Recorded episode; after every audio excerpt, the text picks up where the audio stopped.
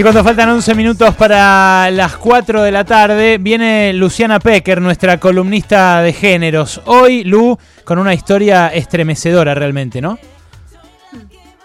Hoy, Ale, es un día duro, sin lugar a dudas, y me parece que si hay algo que en que en que, confiamos y confío en tu mirada en hacer periodismo es salirse de la grieta especialmente cuando las niñas y las mujeres están en peligro.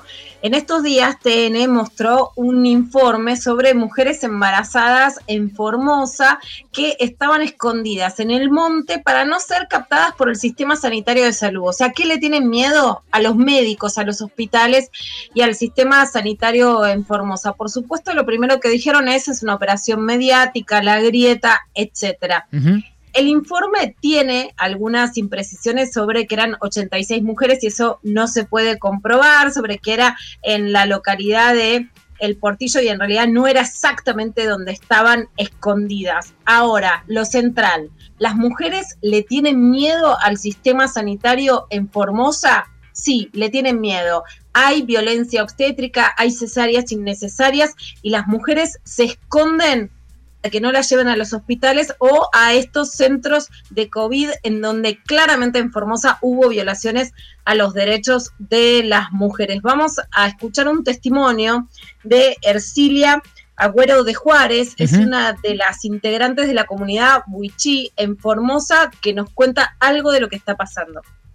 Cuando nosotros nos metieron en la cárcel, entonces se asustan las mujeres. Entonces ellos se van a esconderse en el monte. Y después cuando volví, me dieron cuatro días en la casa que no tengo que salir a ningún lado. Termina eso, entonces llegué a reunirme con ellos y hablé con ellos que no tengan miedo, que y sí que ellos si no quieren ir al control, que no vayan hasta que esté el parto que ahora están con dolores y no sé hasta eh, cuando es mucho dolor, entonces ahí recién va a ir al hospital. Pero miedo de, de ella que tiene miedo que lo lleven el bebé a Formosa. Ese es el miedo de ellas. Entonces, por eso este nosotros no denunciamos a nadie, sino que pedimos que nos respeten demasiado de lo que nos hacen en tiempos electorales. Ellos por eso no mucho atropello, que nos respete como personas,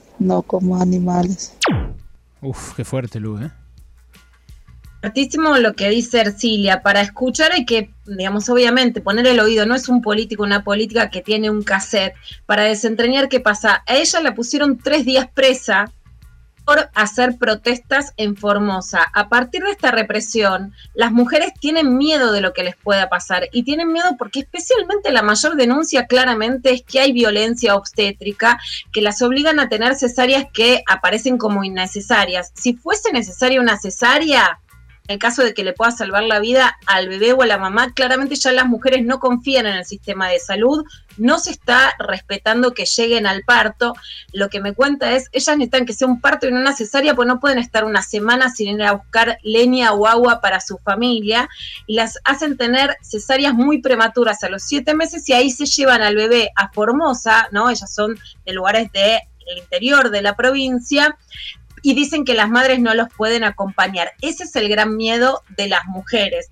Y algo que dice también Ercilia es que ahora, después del informe de TN, fue, fueron fiscales y gendarmería a la zona y las mujeres que estaban en el monte no quieren ni bajar. Entonces lo que le dice Ercilia es, no se queden para ir a los controles, pero bajen cuando sea el parto. Bueno, estamos hablando de un sistema, de un fracaso del sistema de salud absoluto, que las mujeres se tienen que esconder de los médicos y de las médicas. Entonces acá no es, no es una operación, no, y a cuando hablas, que ya me pasó esta semana, te empiezan a mandar en las redes sociales que tienen hospitales con alta tecnología.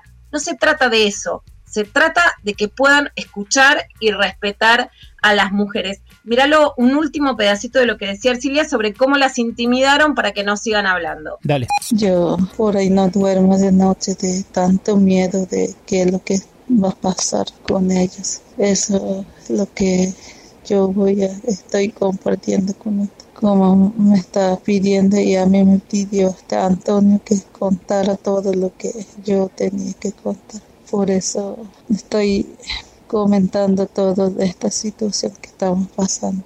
Y no es mentira. Bueno, no es mentira, ¿no? A mí me interesa mucho decir esto porque hay sí algunas imprecisiones. Quiero sí aclarar que hay un informe de TN después donde hacen una denuncia muy grave, que es que a un adolescente le habrían implantado un chip, que es el, el anticonceptivo subdérmico, sin su consentimiento. Si es así, es gravísimo porque la anticoncepción siempre es con el consentimiento. Ahora, si quiero hacer esta aclaración, en el informe de TN sale un médico conservador a decir que los anticonceptivos subdérmicos se tienen que poner con el consentimiento de familiares y con estudios previos. Nada de esto es necesario si un adolescente quiere ponerse un anticonceptivo. ¿Por qué lo aclaro? Para decir que gran parte de lo que dicen las mujeres es cierto, está respaldado, pero sí para decir que justamente hay un plan de embarazo no intencional en la adolescencia. No intencional es que si un adolescente quiere embarazarse, puede. ¿no? Que no hay que dirimir con la idea de que, mira, para mí las madres tienen que tener 30 años.